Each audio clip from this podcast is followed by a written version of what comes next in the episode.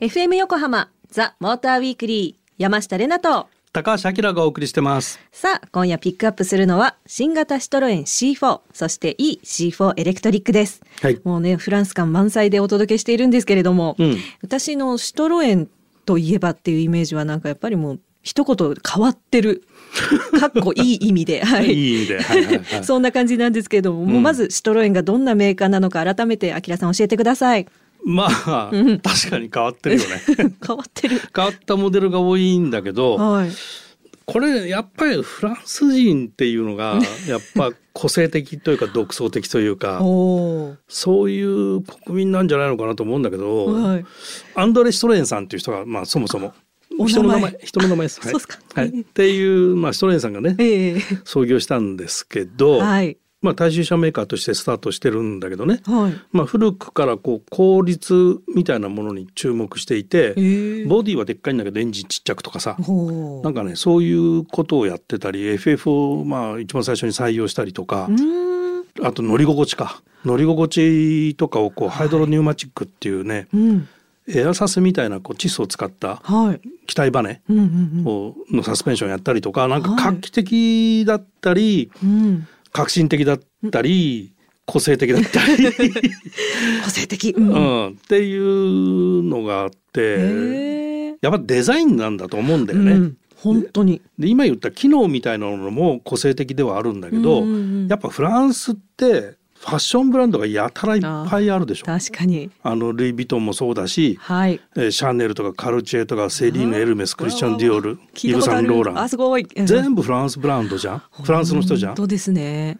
らフランス人ってなんかそういうおしゃれとかうんデザインとかセンスとかそういうものにすごく強いこだわりがあるんじゃないのかなと思うんだよね。確かに。らそれが車を作ってる人たちにもい息づいてるのかなっていうのがあってでファッションってさはい。我慢みたいなのあるじゃん おっしゃる通りです。痛い寒い言っちゃいけないみたいな。痛い寒い言っちゃいけないダメです。車も我慢車？我慢じゃないかなあのねものすごいやっぱこ最初に言った効率的にやってるんで、はい無駄なものがないああ、そういう意味の我慢っていう、なるほど。まあ我慢じゃないんだけどね、うん快適乗り心地なのもめちゃめちゃ快適だしわかります。はい。個性的で独創的だから、うん。好き嫌いがはっきり分かれちゃうああ、なるほど割とねな。そうですね。あんま周りの人でストレー乗ってるって、あんまりいないでしょあんま聞かないです。ねで日本車はやっぱりお客様を大事にみたいな感じなんで、うんうん。至れり尽くせりはい。な装備だったりするんだけどだからある意味正反対まで言うと言い過ぎかもしれないんだけど、はい。まあそれくらい必要なものは絶対ついてるけど、うんうんうん。あんま必要じゃないものはなんかさらっとしてますよね。無駄がない無駄がないみたいなうんそんな感じかな。いいですうね。ん、でなんかねうん。フランス人とあの仕事の関係でねはい。あってドイツにちょっと仕事で行った時に、うん現地の人がフランス人の友達とちょっと休暇過ごすんで、うんうん一緒に行かないって言われて、おーどこへどうするんですか？その人がねはい。エアバス社に勤めてる人だったうの。わーすごい。あの飛行機のねはい。わかります。で工場見学とかできるから一緒に行こうよって言われて激アツ。うん。あ行きますって言って、うんうんうん。急遽チケット取って、うわトゥールースっていうとこにあるんだけど、はいまあ南の方なんだけど、うんうんうんでそこへ行ったのよ。ー行った。はい。でへい。「こんにちは」ってこう挨拶して。サバーっつって。「ボンジュー」っつって。会ったらさ、はい。最初はにこやかに話したんだけどさ「うんうんあそうそうごめん。今日ね定休日だった」嘘でしょ。嘘でしょ？わかなんかねるでしょ？ね定休日って固定してるよなとか思うんだけど なんでわからんかったかなっていうさ テヘペロみたいなテンションで言うなって感じですね。そうそうだからなんかねフランスの人って偏見だけど偏見だけど、はいなんかトラブルがあった時にどうするかっていうのを楽しんでるようにしか思えないのね。日本人はさ、トラブルが起こらないように未然に防ぐというかね、はい。対策するじゃない？しますね。向こうの人はねなんかあこんなことが起こっちゃったよ今日一日自由じゃんみたいなすごい。ご機嫌。ご機嫌なんだよねいいですね。なんならドッキリ仕掛けてみたよみたいな。楽しかったでしょみたいなそうそうそういいですねうんなんかねだからフランス人ってそういう気質なのかなって 偏見です偏見ですね。じゃあもうそんな偏見満載な シトロエンですけれども、うん。ではじゃあ今回フルモデルチェンジしたシトロエン C4 がどんな車なのか教えていただけますか？えっとね新しいシトロエン C4 は、はい。えっとパワーオブチョイスっていうのを掲げてて、うん。まあいろんなエンジンパワーが選べますって言ってガソリンとディーゼルと電気自動車というのを揃えましたと。はい。でこれあのシトロエンが今いる PSA グループ、うんまあ、ステランティスっていうグループに変わったんだけど、はい。その乗るエリアで一番環境にいいものを選んでくださいっていうような考え方でやってるので、はい。日本でも電気自動車がこう家に充電器があったりとかすると、はい。使い勝手が良かったりするじゃない？はい。あと地方の方長距離うん行くっていう人のが多ければディーゼルがいいし、はい。みたいなそういうところでパワーオブチョイスなんでラインナップしましたっていうのが新しいシトロエンの C4 ですね。ありがとうございます。ではそれではここで一曲挟んで、アキラさんが試乗した新型シトロエン C4、E-C4 エレクトリックについて後半がっつり迫っていきたいと思います。The Motor Weekly. FM 横浜ザ・モーターウィークリー山下れなと高橋明がお送りしてます。今夜はフルモデルチェンジほやほやの新型シトロエン C4 と E-C4 エレクトリックをピックアップしています。前半はフランスやシトロエンについてお勉強しましたが、はい、ここからはさらに新型シトロエン、勉強勉強。すごいものな、ほうほうへいへいって感じでしたよね。でね、後半は新型シトロエン C4 について迫っていきたいと思います。はい。もうなんか新型 C4 のデザインの印象はもうなんだろう、つるりぬるり。うん。で顔はまああシトロエンですねっていう感じで、うん。なんかその本当つるっとぬるっと感が私には衝撃的だったんですけれども、うんうん。えー今回のフルモデルチェンジではデザインがかなり変わったんでしょうか？あのねデザインが変わったというか、まあ、正常進化っていうかね C4 らしく新しいデザインにモデルチェンジしていくっていう、うんうんそのやっぱりシトロエンにとってデザインってやっぱ大きな価値だから、買う人もそのデザインに惹かれてる人が多いと思うんでね、だから独創性をなくさないようにとか、うーん。どの車にも似てないっていうのがシトロエンの価値だと俺は思ってる。似てない似てない。似た車がない。ね。ない。見間違えることもない。誰がどう見てもうん。シトロエン、うんでしょ？うん、そうです。で真横から見ると、はい。こうルーフラインがさもう本当ハッチバック見えないんだねもう,、うんうんうん。クーペ。ねね。書いてありました。私もちゃんとオートプルーブの記事読みましたけど改めて。そうクーペらしいクーペだって、ね、でタイヤの大きさが、まあそんな大きいタイヤを入っ18インチだったかな？大きいタイヤじゃないんだけど、はい。すごくタイヤが大きく見えてこうかっこよく見えるようなデザインをしてるわけよで窓も小さくて、はい、うん、こうシに。ンプルな印象がありつつはい。インパクトがちゃんとある。うんうんうん。でシトレンの顔ってさっき言ってたけど、はいダブルシェブロンっていうんだけど、うんへの字のマークがあるでしょ？あります。あれシェブロンギアっていうのをうん山場ギア山の格好した葉 ギアの葉、はいはいはい。うん山場ギアっていうのを発明した人がこのシトレンさんなの。だからこのダブルシェブロンってこのギアを噛み合わせることで、まあ、ある意味財を成したんだけど、それが創業のきっかけになってるからあの顔っていうのはやっぱりそういう意味では、ダブルシェブロンっていうのはもうシトロエンにはなくてはならないアイデンティティだったりするわけよ。知らんかった。へえ。でこうインテリア見ると、はいハンドルがまず丸くなかったりするわけよ。もうね、そっからして、あ、変わってるって思う。うん、こうしボトムの部分とトップの部分が若干フラットになってて、まあ楕円まではいかないんだけど、うんうんうんまあ深円じゃないんだよね。だから そういうところもこう普通に考えるとイナーシャが出て運転しにくそうだなとか思うんだけど、うんうんうんうん。そういうの全然ない。ない。うん。ああ、操縦桿とか思っちゃいそうだけど、うん。それ違うんだ。うん、で、シフトレバーも普通出っ張ってるでしょ、はい。それへこんでんだよね。穴に入ってあれ？穴に入ってて動揺するわ。指突っ込んで操作するんだよ、面白い。まあ、トグルスイッチが中に入ってんだけど、うんうんうん。トグルスイッチ型がね。はい。要は指を入れて、え下に下ろしてドライブに入る。で上に上げるとバッグに入るっていう面白穴ぼこに指入れるとかね。い。ずいずいず転ばしですね。うん なんだ とかさ。面白い。まあそんなエクステリアインテリアの進化はもちろん、うんえーガソリンディーゼルに加えてえー EV からもモデルがセレクトできるということで、うんえーアキラさんが試乗した、えーまずディーゼルについて印象をお聞きしたいんですけどどうでした？印象？印象1.5リッターのディーゼルターボなんだけど、はい。ブルー HDI っていうおしゃれ。あのなんか名前なんだけど、はい。あのね小排気量のディーゼルって環境性能でクリアするのは結構難しくて、だから大体2リッターなんだよね。2リッターとか2.2リッターが多いんだけど、はい。これ1.5リッターでうまくやってんだよね。であのユーロ6.3だったかな？の環境性能をクリアしてるっていうクリーンディーゼルがまず搭載されてて、はい。まあ、ディーゼルはうんいつも言ってんだけど、ドラビリがすごくよろしい。よろしいよろしい。そういう意味ではディーゼル結構好きかなっていう。アキラさんおすすめということで、ええありがとうございます。はい。では続いてはその EV モデルのはい EC4 エレクトリック、うんシトロエンとして日本初導入となる100%電気自動車とのことですがこちらはいかがでしたでしょうか、まあこれはあのすごく静かなんでやっぱ電気自動車だから、はい。あのねこの乗り心地が際立ったかな余計に。エンジン音もこう聞こえないし、はい。静かに走っていくんで、うんうんうんめちゃめちゃこう 乗り心地の良さっていうかね、はいストローク感のあるシトロエンらしい乗り心地がいいなこう堪能できるはい。いい車でしたよ。アキラさん、ご満悦なお顔して、え、ないいな、いいな、いいな。えなんか、シトロエンって、なんとなくこう、魔法の絨毯とか、なんか、そんな気分で乗るから、で、それがね、さらに電気ってなったら、もう、その静かだったら、まさに飛んでる感じというか、イメージ的には。このそれで電気自動車ははい。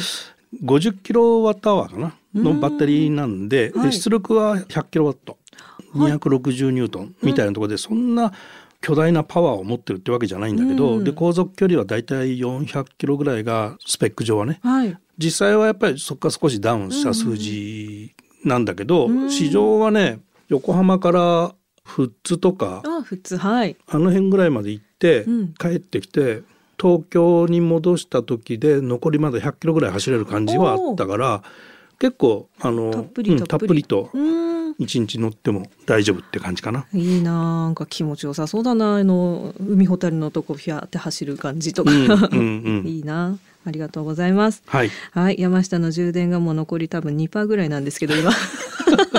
え恒例の山下の勝手なイメージを言わせていただきます。新型シトロエン C4&EC4 エレクトリックジャンレノに憧れてどんぐり帽子丸眼鏡で決めてる元美容師なおじさまが乗っていそう。いそうだ。The Motor Weekly. FM 横浜ザ・モーターウィークリー山下れなと高橋明がお送りしてます。さあここからは皆さんからいただいたメッセージを紹介していきますはい、まず1通目ラジオネームオットアイズさんあいつもありがとうございますありがとうご。ざいますれなちゃん、あきらさん、こんばんは。こんばんはいつも楽しく拝聴させていただいています。うんさて、ここのところ春らしい気候になり、ドライブや旅行に行きたくなりますよね。うんお二人それぞれ車で出かけるとすれば、関東近郊でしたらどこに行き、出先で何をしたいですか？また、どんな車で出かけたいですか？私は妻と一緒に伊豆半島か房総半島いずれかに出向き、温泉と美食ツアーをしたいです。とのメッセージでした。美食？あ美食。美食？美食って言っちゃったかも。う ん美食ツアー。お温泉と美味しいもんね。そうです、そうです。あそれはもう間違いないよね。それはもう必須ですよね。はい。レナちゃんは何ですか？なんだっけ、あのーカマロに乗った時、うんうんあアキラさんと試乗したあの熱海の方行ったじゃないですか。そうだっけあ、そうだ。お覚えてて忘れないで。熱海だっけ？伊豆スカイラインじゃなかっあ、そうかそうか。あ れ熱海にも行った気がしますけど。はいそう、あれは熱海。温泉入ってませんけどね。あ入ってません入れなかったなでもやっぱりあのなんだ海沿いをねビューンと行って、うん。ああいういい車じゃなくてもなんだろう私あのね車の中でお菓子を食べたりとか、あのボロボロこぼれないやつですよ、なんかポッキーみたいな、うん。どうかをみんなで食べながら、うん。ワイワイおしゃべりをするのが結構好きで、ミニバン？そういう そんな人数いたらねお菓子後ろに回すのが大変だから なんだろうな乗り心地がいいなんかいいサイズのがいいんですけど狭すぎてもちょっとなんかね車がどっしりしちゃうかなって思うどんな車がいいんだろうそういう時って。うんシトロエンあやっぱり スペースツアラーとかなんか言ってみようかな。あでも良さそう。うん。ね、天井天井の窓があるだからサンルーフ、はいはいはい。が開いてるような車で、あの海沿いに行きたいです。はい。海沿い。はい。あきらさんはいかがでしょうか？れはなんかいつも走ってるからって確かにいう感じなんだよな お仕事からね、しょっちゅそうなんだようですよね。そうなんだよね。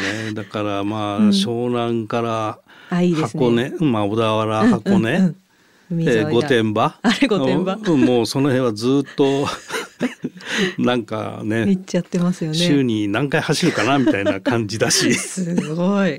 すごい。うんでも目的をね、温泉と美食、美味しいものっていう風に定めたら、うんなんかちょっとルートも変わってきそうで、新しい発見ありそうですけどね。そうだね。何なんか食べることはなかなか難しいもんな仕事中。そうですよね。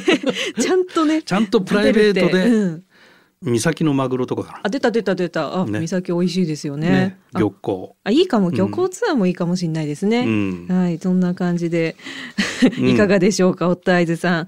もしなんかいいところ見つけたよとか、美味しいものありましたら、ぜひぜひ、文通にすぐ誘っちゃう。お待ちしております。ありがとうございます。続けて2通目。ラジオネーム、町田のおじさん。ありがとうございます。はじめまして、毎週楽しみに拝聴しています。はじめまして。はじめまして。ありがとうございますありがとうございます。